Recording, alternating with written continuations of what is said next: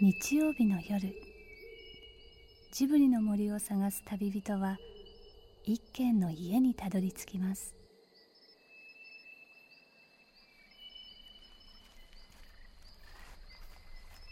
ジブリの森の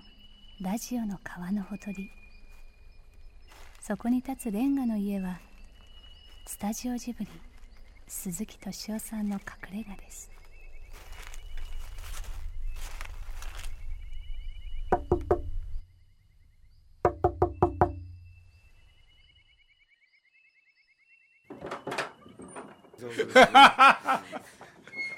少しは進歩したよね、はい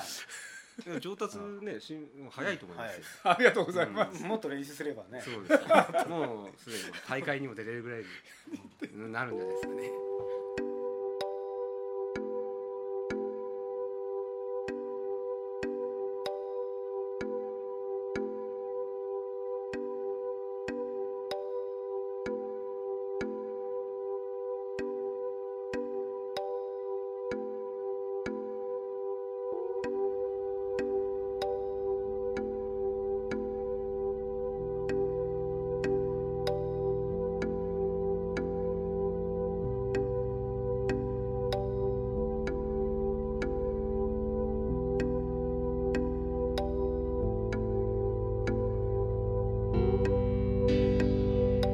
ゴールデンウィークの恋愛には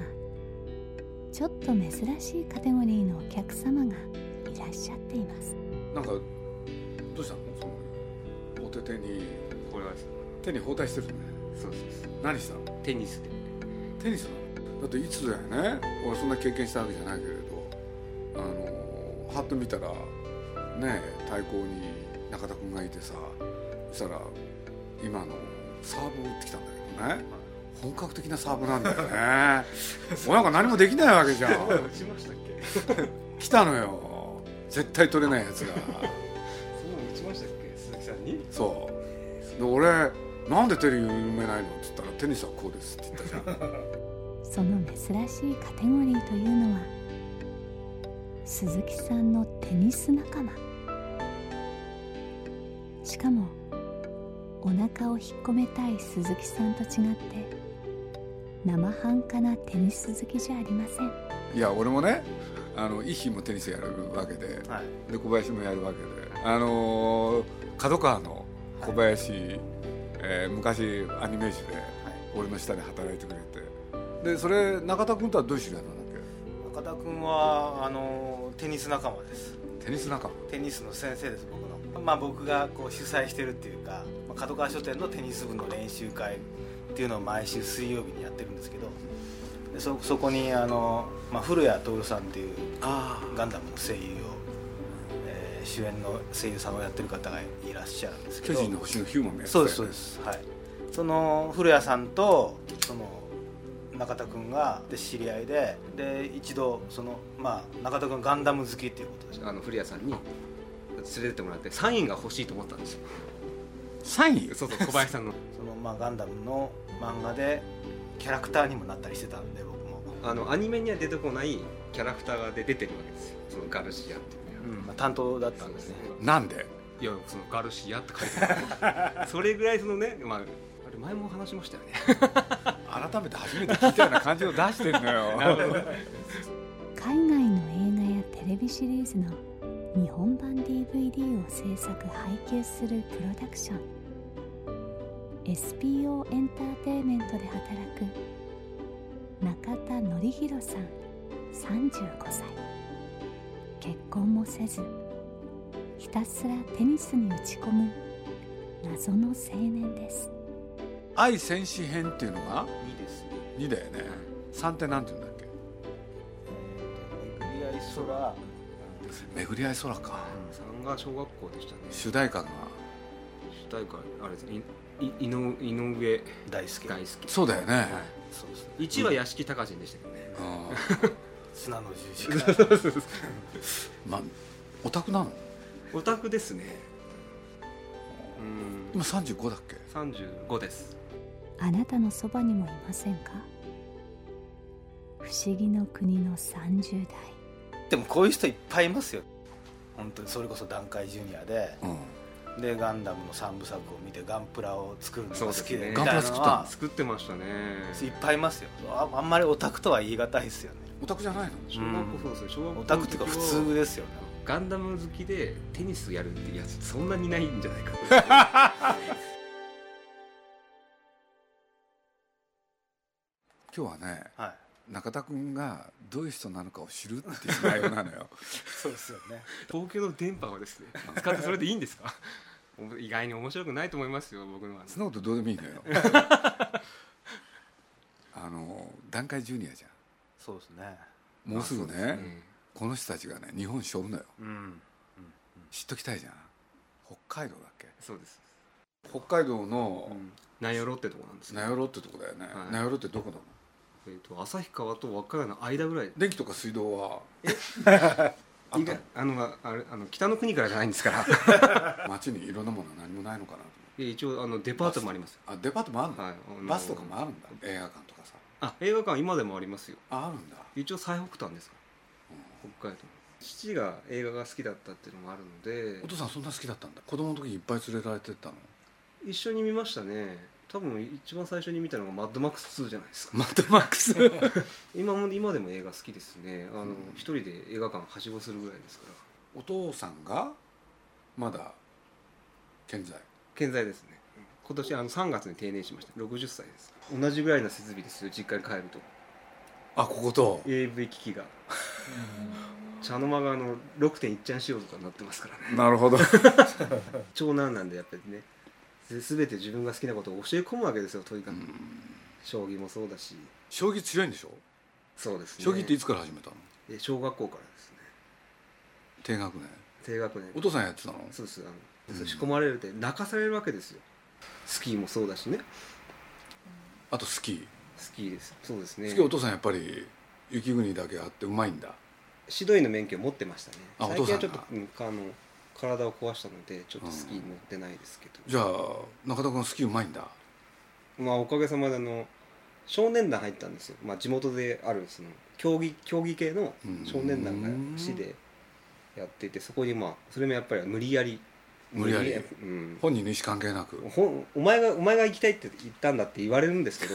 でも半分半強制でしたねあれってあうんで団長がやっぱり市役所の先輩なわけです父の、でむ息子は下手なわけですよ最初ーうんでやっぱ言われるん言われたらしいんですねお前の息子はダメだと下手ででそれが悔しくてこう周り吹雪いてるんですよお親子中田親子しかいないわけですよでその中で滑らされるわけですよでスキーをしてる時ってリフト乗らないんですようんこう滑るじゃないですかうんで下で父が待ってるわけですねうんでバーッと滑るじゃないですか、うんであそこの 2, 回目のターンが体重でおかしいからダメだって言われてちょもう一回こうスキーで上がるんですでまた滑るんですこうやってリフト使っちゃダメなダのメなんですで吹雪いてるんですよ周り吹雪いててお、うん、おわ2人しかいないんですよそれひたすらあの終わるまでスキー場それぐらい毎日やってま したねもういわゆる巨人の星でしたよ本当に巨人の星だよね、本当にそうそういうのはいいなというふうに思ったんだうーんどうですかね東京にすごい憧れてえなんで何もなくてやっぱ憧れじゃないですかテレビとか見てたら何に憧大体れたのえ大都会に東京に住んでみたいと思ったの思いましたね漠然と大学はちゃんと行ったんだよね一応卒業はしました普通に4年で卒業したの4年で卒業しましたねあそうなんだ、学校で勉強勉強した記憶はないですけどあま りね大学は何やってたのテニスと、あテニスか、はい、テニスとテニスは大学入って始めたんだっけそうですそうですうんテニスとあとバイトしてましたね大体何のバイトやってたのバーテンダーやってましバーテンダた、ー、はい、なんでまたかっこいいんだなって夜のほら夜の仕事ね憧れたわけです夜の仕事に憧れたの憧れましたねなんかこうそれこそアウトローじゃないですけど人と違うことをやりたいなと思って卒業後もそこで働いてました何年ぐらいやったの計5年あ5年そんな長くやったんだ6年ぐらいになるんですじゃないですかね1年間ぐらいあのみお店で一応任されて店長もやってましたねそのお店でうーんはい朝5時まで働いやってみてどうだったの憧れの職業はていや結局あのー最終的に辞めたいなと思ったのはまあなんだろう自分でお店を持ちたいとかそういう願望がなくてただただこう最終的に漠然とやってるなんか自分がいたんですよねいやもうとにかくそのそれがあの面倒くさいなってのも一つあったし何も考えてなかったかもしれないですね本当うん何にもうんうん俺でそのバーテンダーやってることをお父さんに話したの話してましたねそしたらお父さんはそ父のことには対して父はあの好きなことやれって言われあ言ってくれたんですそううちの父はあのギターで食ってきたかったみたいなんですよ昔、ギターで、うん、普通のギターやってんのターエレキやってますねエレキやってんやってだますねお父さこう、ま、毎回帰るとねあのギターが増えてくるんですよどんどんどんどんどんどんまたすごいいいギターらしいんですけど僕ちょっと楽器わかんないんでなんですけどんエレキエレキやってますねはあじゃあどういうの聞くのお父さんあれ高中正義と聞いて高中正義聞いてますねだって高中正義って言ったらギターの名手なんそうだですよね、だからあの普通に東京にライブとか来てましたよ嘘来てました来てました俺も昔高中正義のコンサート行ったりしたんだよ、えー、そうですか。えいやだってもう指が全然違うんだもん、みたいですね。むちゃくちゃうまいんだもん、もう普通に車の中でも高中正義のヘビーローテですもん。小さい時もそうだったかな。へえたまに間違ってビーズとか買ってるんですけどね。ほらビーズのね松村、はいあれもねはいテクニックね、すごいらしいじゃないですか。だからそれでたまに間違ってビーズとか買ってるんですけどね。お父さんが大きいんだねもうね定年してまあ毎日日曜日みたいなもんでしょう。なるなってなるわけですよ。うん好きなことやるって言ってますよ。ゆっくり何やギター弾いたりね。るの、半年ぐらい弾けなかったんですって忙しくて仕事が。うんうんでもさ何弾ひきまくる何弾いてんの今何弾いてんだったっけなちょっとわかんないですけどねうんでも高中正義っていうのはね、うあれ間違ってないよん、ね、もう間違ってないですねあそこへ行くってのは本格的なのよ、ビートルズが好きとかね、そういうこと言ってる段階じゃないのよ、そうですよねだって僕はサディスティックミカバンドとかそうそうそうそうそうですね加藤和彦さんとかそですねうそのメンバーの一人だったじゃん、うだかんら本格的だよみたいですねいだってお父さん東京行きたかったんだ、まあ父も長男なのでうん、ま諦めてあ諦めてっていうのはあるのでで息子には好きなことさせようってことで何も、なあうん、怒られもしなかったしバーテンダーやりそのままやるって言っても、まあ、心配はしましたけど反対はされなかったですねなんだろうこうバーテンやってて店自分で店をやりたいとかこうなりたいっていうのがなかな何も描け描けないというかこうんう、うん、それこそ本当にこのままでいいのかなってあ思ったんだ思ったんですよ思ったんですやこのままでいいのかなとや続けていけないって思ってうん夢もなくてそれでピタッとやめましたけどさすがにその時はちょっと父に恩返ししたいなって気持ちがちょっとだけありました大学まで出させてもらってう、ん後ろめたさがあったんだうんそうですね乗り越えるべき存在とかではないんだ乗り越えだって一つのモデルだもん、そうですねその生き方も含めてそうですね鈴木さんの話で一番覚えてるのは、鈴木さんが中学校2年生ぐらいになって親父さんを階段から突き落としたっていう話をよく覚えてますけどねされてたんです、戦ったよねうん、親父とはそうですよねうん戦うべき相手だったですね僕もではないでどうしたのそれでまあそれも漠然とですけどいわゆるその映画に携わる仕事に就きたいなと思って、うんまあ各社こうめ、ね、面接をして、まあ、それで拾ってくれた っていうで基本的にはそのお父さんがね好きなことやれって言ったことをいまだ守ってるわけじゃんうん普通だとね結婚はどう考えてるん ですかそういうふうにもともと結婚結婚願望もないわけですよ結婚願望ないのですよね僕はなんでね、うん、このままでいてい、うん、そうですね結婚って縛られるものっていうイメージああそれはいい、うん、それはありますねまあ、さっきの話で分かりやすいでしょあの要するにいい人見つけて家族を作るこれでお父さんたちがそうだったように自分もそれを選ぶところがそこが欠けてるわけじゃんまあまあそそういうメそれともいい人も探してんの、いい人うんいいあの、ね、結婚はさておき、ね、彼女はずっといてほしいとは思いますよあ彼女はいてほしいんだいやそそれは昔から今も変わらないです一人はさすがに寂しいですよねうん、そうなんだうんただそれがこうイコールこう結婚につながるかってそれはちょっと違うんだうーん難しい猶予期間が欲しいってことなのかいや子供がそんなにね好きじゃないのもあるしな、だから自分のうん、分身そう分ねあの分身欲しくない欲しくないですよねのなんで自分の嫌なとこ嫌なとこをねうん当然自分でこうひょあの言えないですけどこう自分の嫌な自分で嫌な何が嫌なののえーなんだろ何うが嫌なの自分が親に対してあの手のかかる子だったと思うんですよわがままだし、まあ、今はそれも今もそれは変わらないかもしれないですけどやっぱり自分で探ってみたんだ自分の好きなものは何かって探りましたねそしたら映画だったんだそうですねうちの会社は基本的にアジアの映画とかドラマを買い付けて日本でも DVD でうん発売してる会社なんですけど、まあ、その中でもローカライズという仕事があの字幕なり吹き替えなりうん作って、まあ、商品化するじゃないですかうんそれのまあプロデューサーをやってプロデューサーとして要するに分かりやすく言っちゃうと日本語版を作るとそうですね字幕と吹き替えとあるけれど、両方ですかね特典映像とかね、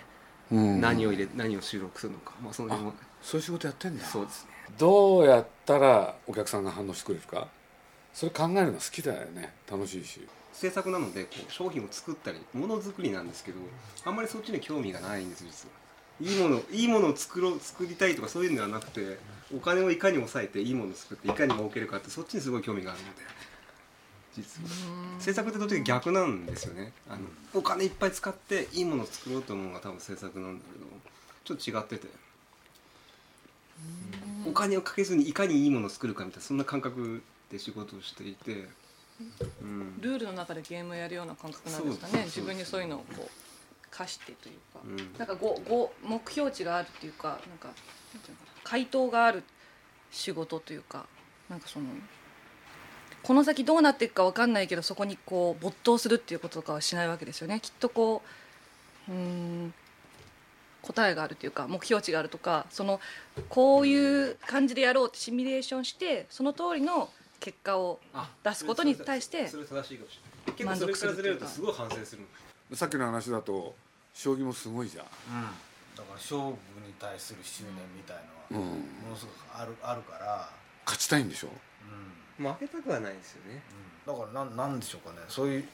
ちょっと勝ち負けとかが関わったりとか、うんまあ、仕事でも単純にねなんかこの目標をクリアしなきゃいけない負けますよみたいなところで言えばしっかりやるんじゃないかなとは思うんですよね。テニスもそう自分が思った後にこうあそこにここにここにボールを決め打ってここで決めるとかねそれがもう一つでもずれるとすっごいイライラするうーんで仕事も一緒でやっぱり自分がこう描いたこうレールというかそれがちょっとずれるとちょっと何なんだろうと思ってその感覚が、これからどうやって生きていくのえ何がです かこれからですか難しいなあ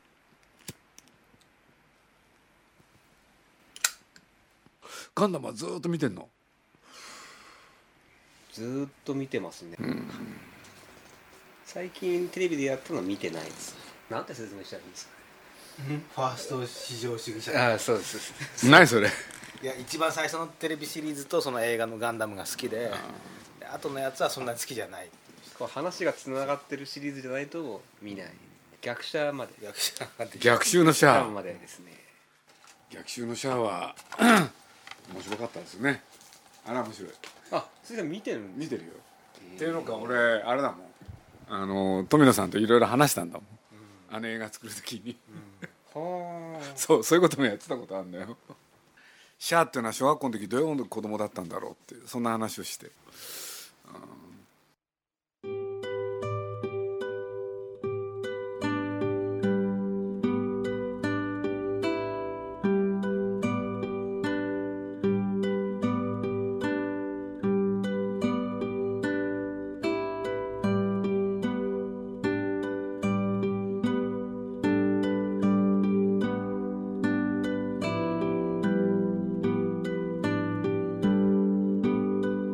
「